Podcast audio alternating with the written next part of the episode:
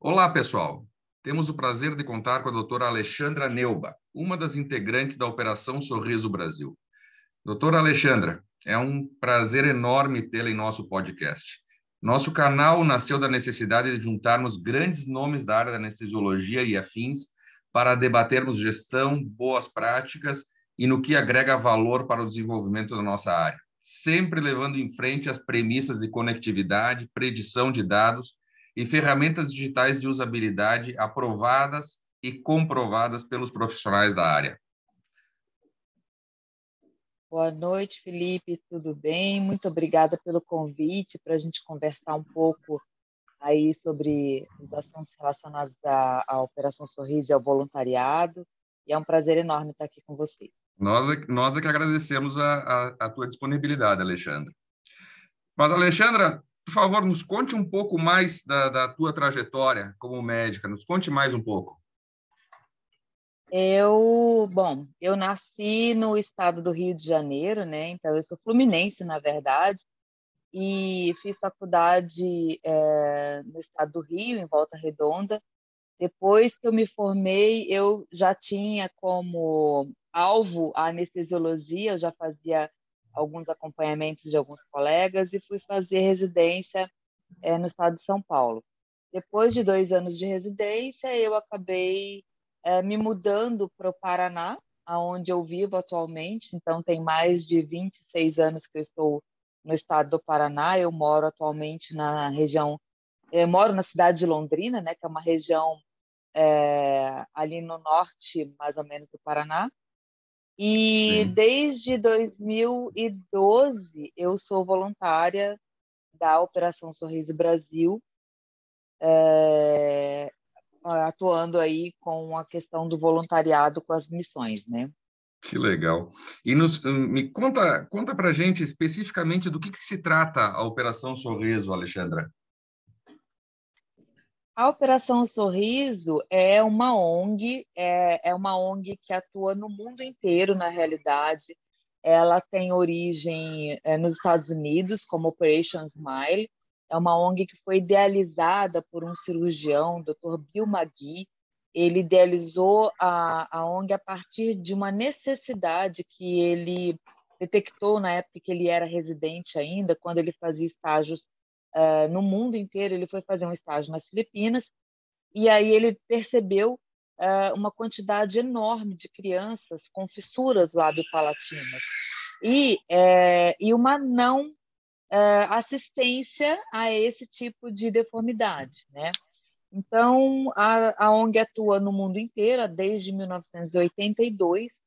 É, a gente já tem, em média, um rol de 300 mil cirurgias no mundo todo, um número muito grande de voluntários, são 6.500 voluntários em todo o mundo, e aproximadamente mais de 1.200 é, 1.200 missões que são feitas é, nesse, nesse período todo, né?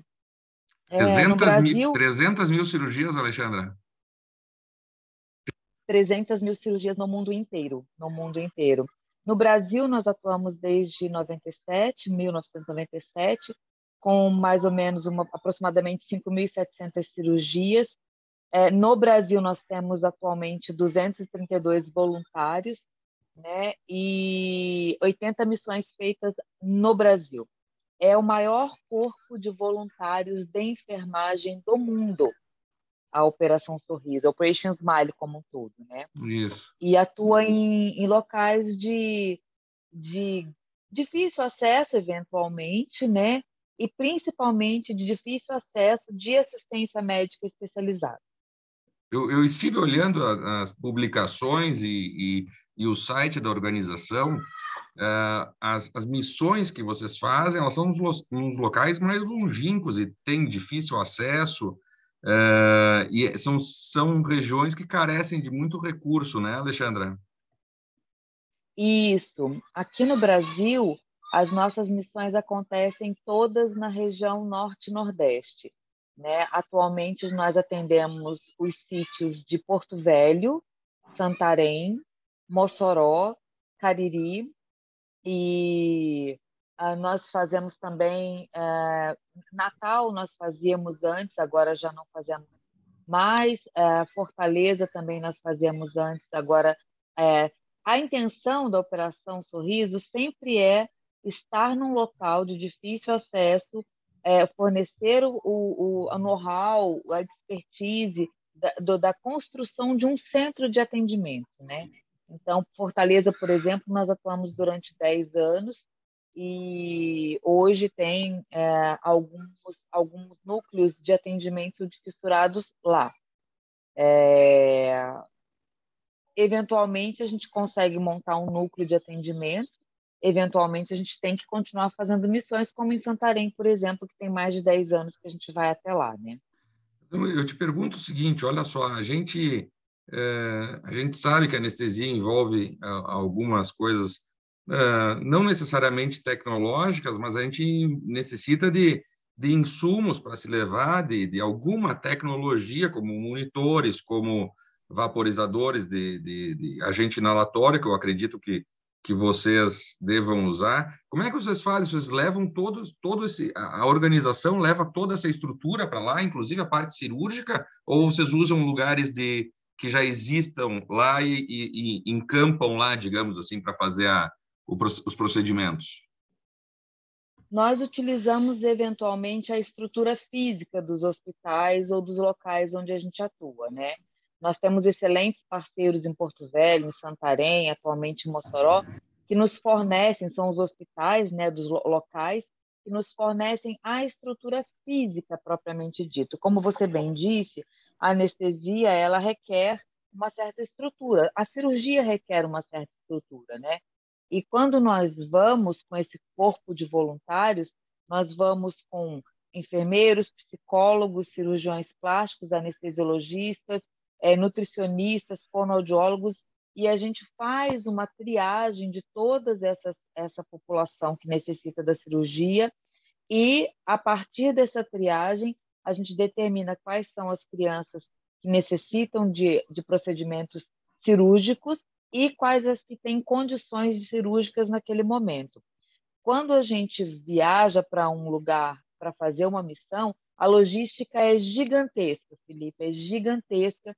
As, as colegas, as colaboradoras que são as organizadoras, né, as organizadoras de programas que a gente fala, as coordenadoras de programas, elas têm um trabalho o ano inteiro para viabilizar uma missão a cada três, quatro meses. Então, é, é, uma logística, é, uma, é uma logística de transporte e isso envolve equipamento cirúrgico, material cirúrgico, é, anestésicos, medicamentos, é, fios de sutura, enfim, é, é todo, todo o equipamento que é necessário para fornecer a cirurgia de forma segura, é, ele é levado pela ONG, a ONG provê todo tipo de, de material, inclusive os monitores, os vaporizadores. Os, atualmente no Brasil nós conseguimos, agora com a época da pandemia, nós recebemos uma doação da OSE, né, da Organização Sorriso,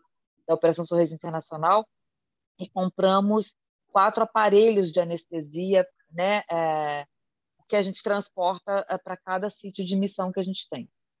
Eu, eu, eu, eu, eu fico imaginando, porque uh, muitas vezes a gente programar uma cirurgia eletiva de uma criança num centro cirúrgico, numa cidade no qual tu conversa com o otorrino, por exemplo, para ir fazer uma amidalectomia ou simplesmente um dreno de ouvido, que é alguma, um, procedimento super tranquilo, rápido e que agrega mu muito pouco risco ao paciente, muitas vezes a gente já tem esse tipo de procedimento que é simples, rápido e seguro na sua grande maioria das vezes, né?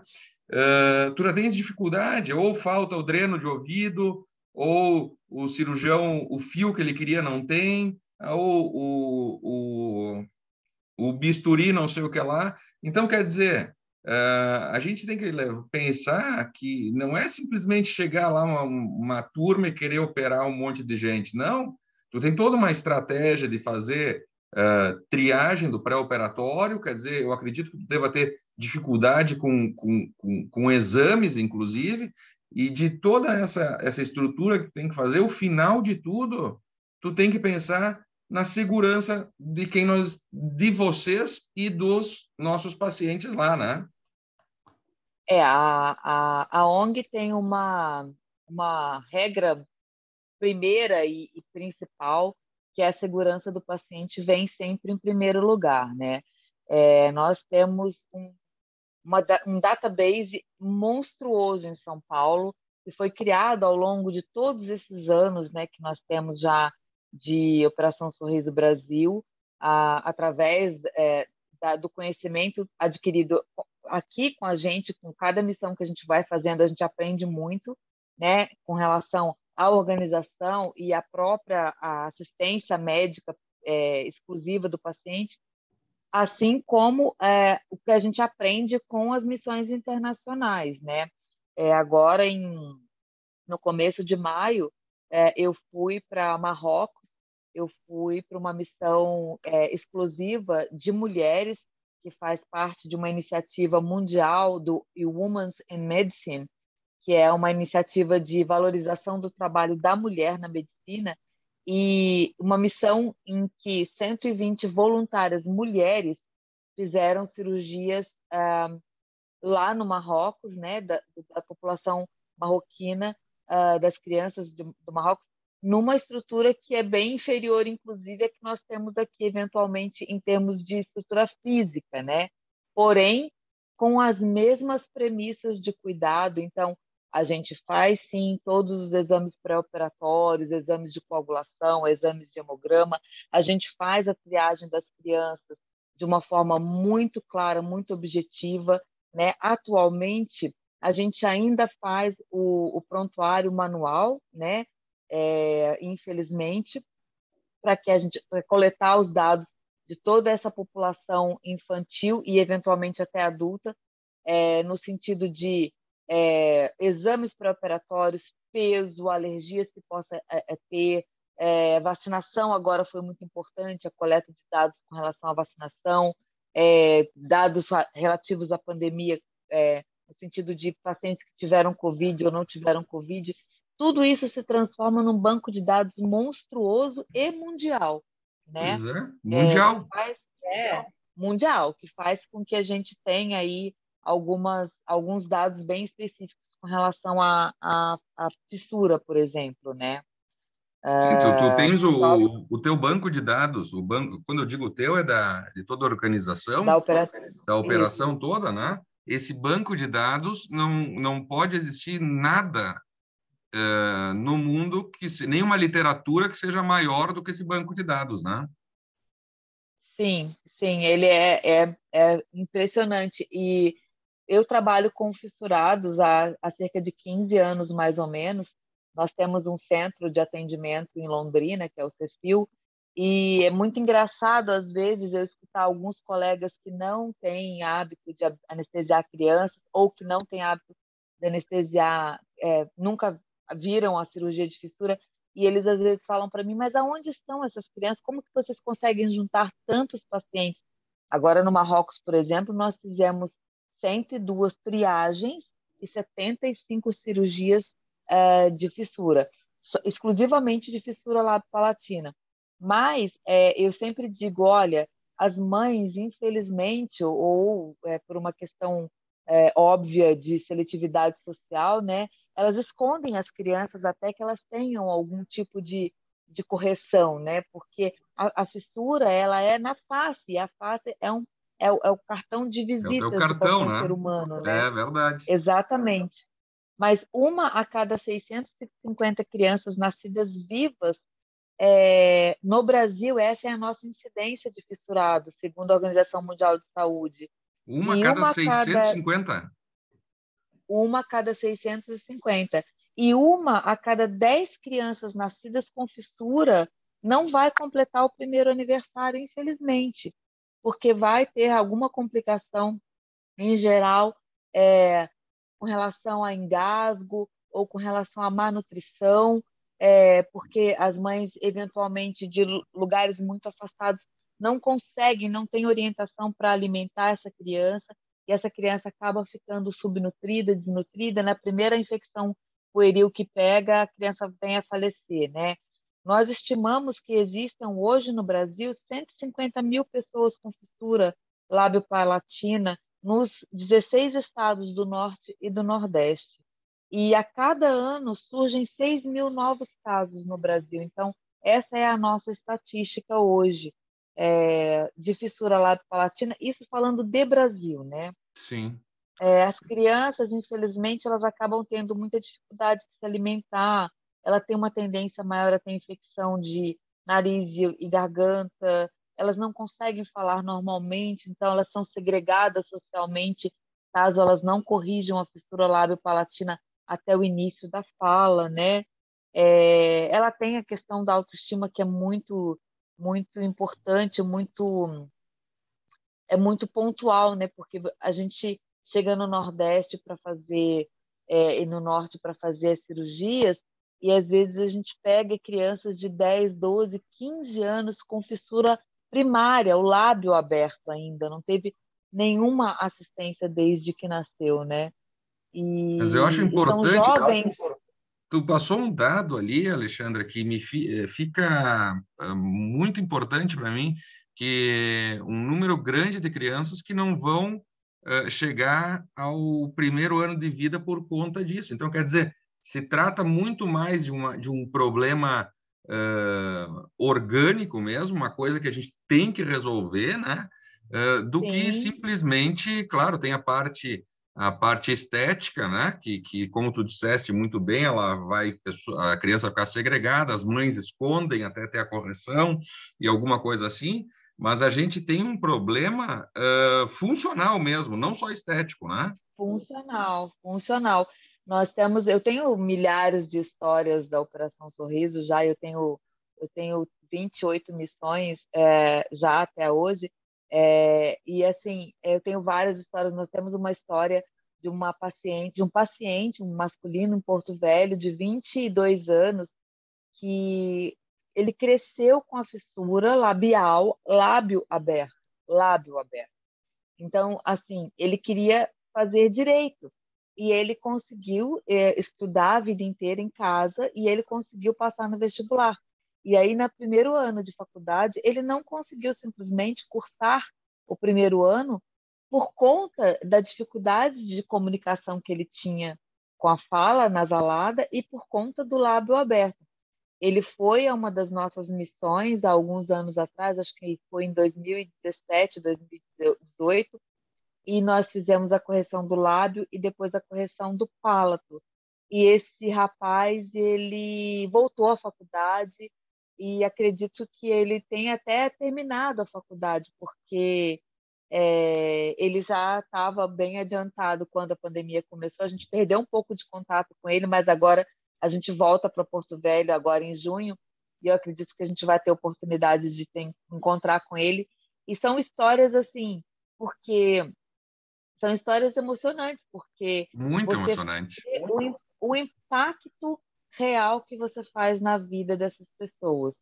As crianças que nascem com fissura lábio-palatina raramente nascem com outras síndromes. Então, elas são crianças, do ponto de vista neurológico, totalmente funcionais. Existe um mito, existem vários mitos com relação à fissura, mas existe um mito muito grande de que a criança fissurada é, ou mesmo o adulto fissurado tem algum problema cognitivo, é, que ele não tem que ele não tem não se desenvolve neuropsicologicamente, mas isso não é verdade. É, eventualmente eles têm problemas é, de timidez mesmo ou até de comunicação por conta da fala da dificuldade de entendimento, mas é só isso. Ou seja, quando a gente consegue, como em Londrina, como em Curitiba, como em Bauru, tem o centrinho, e a gente consegue consertar, é, fazer a correção uh, da, da, do lábio e do palato em idade funcional, e essas crianças conseguem ter assistência de fonoaudiologia e conseguem falar normalmente, nós temos atores, nós temos cantores, nós temos é, é, pessoas, é, advogados totalmente funcionais e que corrigiram em tempo hábil a, a fissura lábio-palatina. É, então, é muito, é, muito é, é, muito emocionante ouvir tu falando isso. Isso é uma... A gente, de fato, está tá todos os dias em cirurgias, vamos dizer assim, dentro de hospital, dentro de clínicas e dentro de, de, de uma estrutura já pronta, e muitas vezes a gente enxerga problemas dentro daquela estrutura, sabe? Porque o equipo não sei o que é lá, porque a agulha não é aquela que tu queria. E veja bem, é. você está me dizendo que a gente está indo com toda a segurança dentro de um dentro para fazer essa cirurgia, mas veja bem, nós estamos saindo da zona nossa e está indo lá é, para uma região inóspita, vamos dizer assim, né? Então é, é muito louvável essa essa essa essa atitude de vocês como um todo, né? Mas eu tenho uma coisinha para te perguntar. Eu já vi uma foto tua usando o registro anestésico eletrônico. Sim, eu, eu tive. Que me conte mais disso aí. Como é que foi essa história? Então, eu tive a oportunidade de. É, eu fui numa missão que eu fui em, em São Pedro Sula, em Honduras, é, em que, eu, como é, o Dr. Diógenes é de uma é de uma generosidade ímpar. Nós, nós somos amigos há algum tempo e a gente conversando, e ele, inclusive, é, já disponibilizou o uso do aplicativo agora para a gente usar na Operação Sorriso, e a gente está fazendo esse link, né, na verdade, agora, é, de disponibilizar os iPads e tudo mais, mas nesse evento, nessa missão que eu fui em São Pedro Sula, foi muito maravilhoso, porque é, eu estava fazendo um trabalho, eu estava escrevendo um trabalho sobre a utilização de drogas é, em baixas doses, a anestesia multimodal, né, que a gente está acostumado a fazer, para reduzir a utilização do, do gás, do inalatório, para até por uma questão de financeira mesmo, né? E aí, Sim. conversando com o Dr. Diógenes, ele me disse: por que, que tu não coleta esses dados de forma mais objetiva e mais segura? Eu falei: mas como que eu faço isso? E ele falou: eu já, usa, eu já uso no meu dia a dia, eu uso o Anestec, eu uso o, o, o X-Rec para fazer o registro das anestesias. E ele falou: tu leva para você fazer lá a, o registro das anestesias ah, então a gente, eu levei, apresentei para os colegas de outros países, inclusive é, de Honduras, tinha um colega americano, tinha um espanhol, um inglês também. Apresentei para eles o aplicativo, todos ficaram usando o aplicativo e a gente coletou muitos dados. Foi muito, é, muito bom. É, eu estou terminando de escrever esse trabalho, na verdade, porque aí veio a pandemia e aí tudo ficou muito muito atrapalhado, né, como claro. tudo no mundo. E, e, eu consegui coletar dados. É, na, na ocasião, nós coletamos dados de quatro mesas cirúrgicas, é, foi em torno de 125 cirurgias, e todos esses dados foram tabulados. E ainda vou ter oportunidade de apresentar esse trabalho, mostrando o uso de cetamina e clonidina na, na anestesia para fissurados, né? É, para a gente diminuir o uso do anestésico inalatório. E isso foi muito impactante para a ONG, porque apesar de eu não ter apresentado oficialmente o trabalho ainda e não ter feito uma publicação oficial, a gente conseguiu ver né, que realmente havia uma economia de, de gás, né, do, do inalatório, e conseguiu a gente conseguiu reduzir muito o custo das missões de lá para cá então é, isso é uma né? coisa até que, já vou, que é muito impactante eu já vou deixar marcado contigo aqui porque eu quero a, a, a apresentação dessa desses dados eu quero que seja uma nova conversa sim. nossa nós temos essa nossa sim, conversa sim, inicial um aqui eu quero eu quero ter o prazer de poder uh, compartilhar com todos os colegas do Brasil essas, essas, esses seus dados, porque às vezes a gente fica parado dentro do nosso mundinho, como eu te falei antes, às vezes a gente acha problemas em coisas que não existem. Olha bem a situação, olha bem a, o que é essa operação sorriso. É deslocar toda uma estrutura uh, de centro cirúrgico, estrutura uh, essa muito complexa, Uh, como tu disseste, gente, pessoas ficam uh, trabalhando um ano inteiro para fazer uma missão a cada três meses. Foi isso que tu me disseste, mais ou menos, né? Isso, então, exatamente. Então, então as, imagina a quantidade de pessoas. Ficam. A quantidade de pessoas que tem em torno disso para fazer isso dar certo, né? E eu fico muito feliz de ouvir isso, porque eu sou um grande entusiasta, quem me conhece sabe disso. Sou um grande entusiasta do, da, da conectividade, da, da tecnologia no nosso trabalho. Acho que a gente perde todos os dias um banco de dados uh, de um tamanho gigantesco, talvez não mensurável, uh, de dados uh, que estão na nossa frente. E a gente perde muitas vezes por conta de que algumas pessoas ainda, ainda acham que o, o, registro eletrônico ele pode ele tá, tá, te dando custo e não o registro eletrônico não te dá custo. Ele te dá estratégias para onde tu pode uh, pinçar alguns pontos dentro do, do teu trabalho como tu disseste da ketamina da clonidina e gastar menos com o anestésico da curva A que é o sevoflurano que é o isoflurano enfim seja o anestésico que for. Então as pessoas têm que entender isso aí. Eu fico, eu fico emocionado de te ouvir falando isso, porque isso é, isso é o meu dia a dia, isso é aquilo que eu brigo todos os dias, do jeito bom de dizer, né? É, eu trabalho no hospital universitário, né, e a gente tem um contato ali com os residentes, e eu sempre digo a eles, olha, é, eu já me preocupava antes, a, a, desde a minha formação, já tenho 25 anos mais ou menos que eu sou anestesiologista, e eu já me preocupava antes com a questão do custo, apesar de você, é, lá atrás, é, muitos colegas da minha faixa de idade pensavam, ah, não, eu não tenho que me preocupar com isso, mas eu já me preocupava com a questão do custo, porque eu acho que se você oferece é, um serviço de qualidade, não precisa ser o mais caro, ele tem que ser o, o mais é, ajustado. E aí você, quando você não tem, quando você não tem dados, você não consegue mostrar isso nem para o gestor e nem para os colegas que estão aprendendo com você. Exatamente. Então eu hoje falo, eu falo para os residentes, eu hoje tenho uma consciência muito mais financeira por conta da ONG mesmo, porque para nós, o, o, a segurança vem em primeiro lugar, sem dúvida nenhuma. Mas o custo impacta muito na possibilidade de oferecer mais, mais é, assistência. Então, quando eu consigo reduzir o custo de uma cirurgia individualmente com a mesma segurança, com a mesma nível de assistência, eu consigo oferecer mais cirurgias para mais crianças e eu consigo resolver mais vidas. Então, é, o custo ele tem que estar dentro da minha da claro. minha faixa de preocupação. Eu não posso e para isso eu preciso ter os dados. Eu preciso é, coletar dados. Eu preciso mostrar dados. O gestor, o Diógenes sempre fala isso. E eu dou toda a razão para ele. O gestor ele só vai acreditar naquilo que tu mostrar para ele em conta, em números.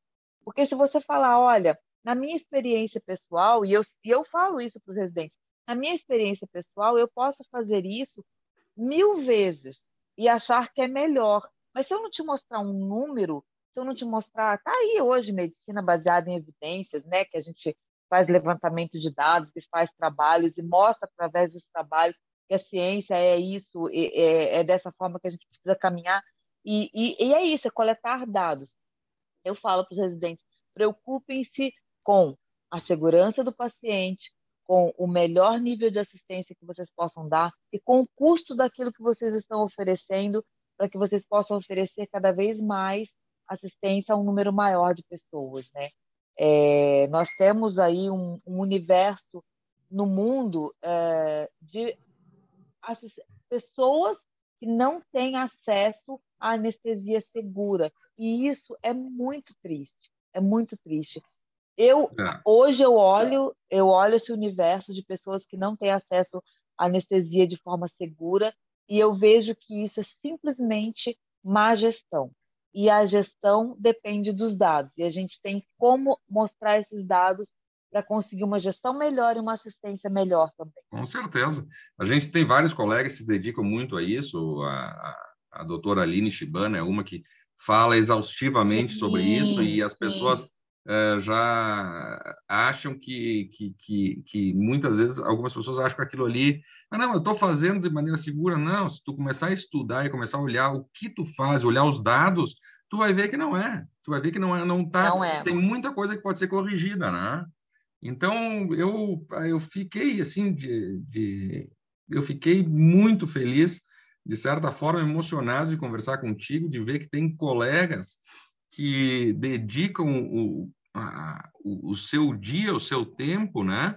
E para sair e fazer o bem a outras pessoas. Isso é algo muito louvável. Eu gostaria de te dar os parabéns por isso, a ti, e gostaria que tu repassasse a pelo menos algum colega que dessa missão que vai junto contigo fazer isso, viu, Alexandra? É, Felipe, eu digo sempre que eu tenho eu tenho a honra de fazer parte desse projeto. A Operação Sorriso mudou a minha vida de formas que eu não consigo nem descrever.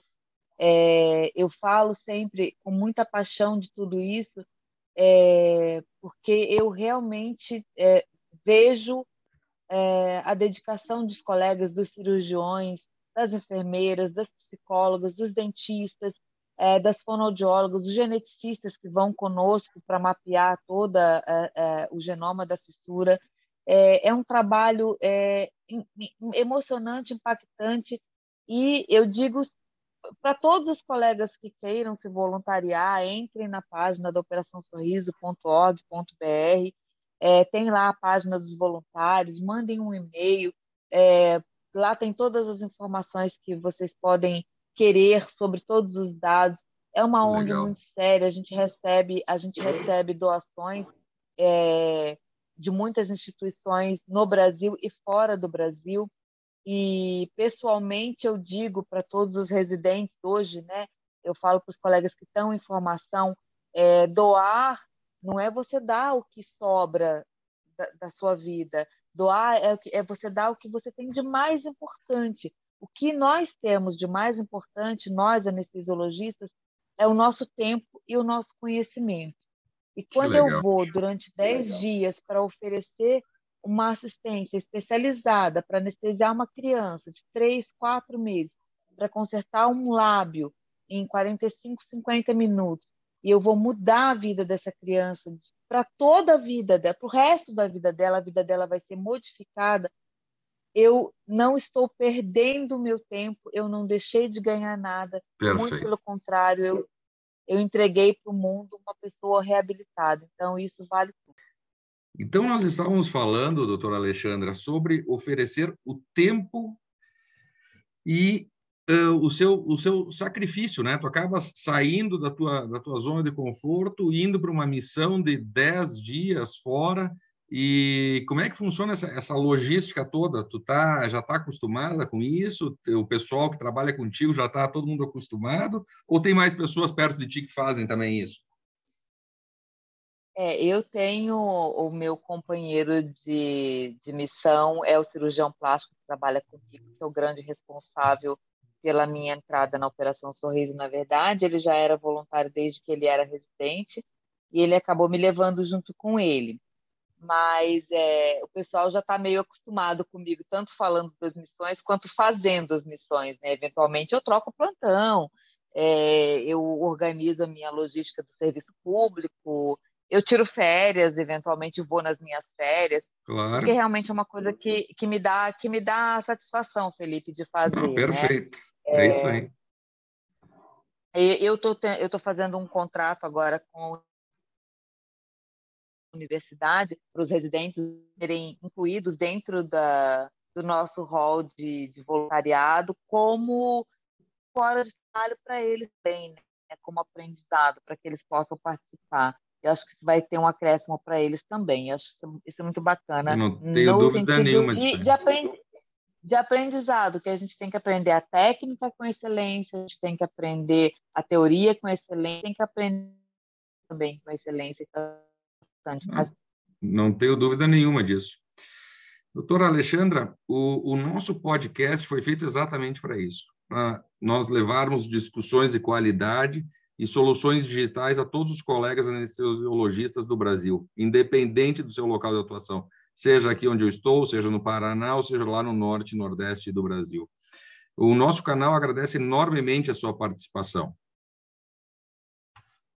Eu agradeço muito a oportunidade de falar sobre a Operação Sorriso. Para nós, é, é, a, a gente ter um, um espacinho é, entre os colegas e mesmo entre as pessoas leigas, né, para que tenham um conhecimento através do teu canal, tá, através do teu podcast, é, do, do nosso trabalho,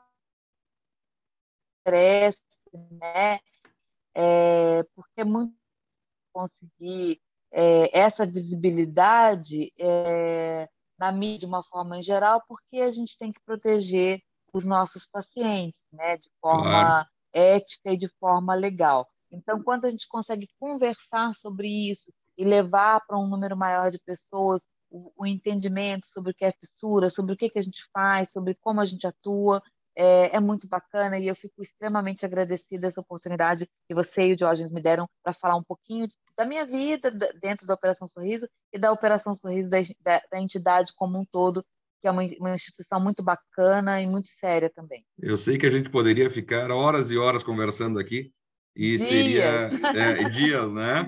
E seria um prazer uhum. enorme. Mas, de fato, gostaria de te agradecer muito novamente. Muito obrigado por ter nos cedido esse espaço de tempo. Uh, obrigado novamente, pessoal, estarem junto no nosso podcast. Até a próxima edição. Um abraço. Um abraço.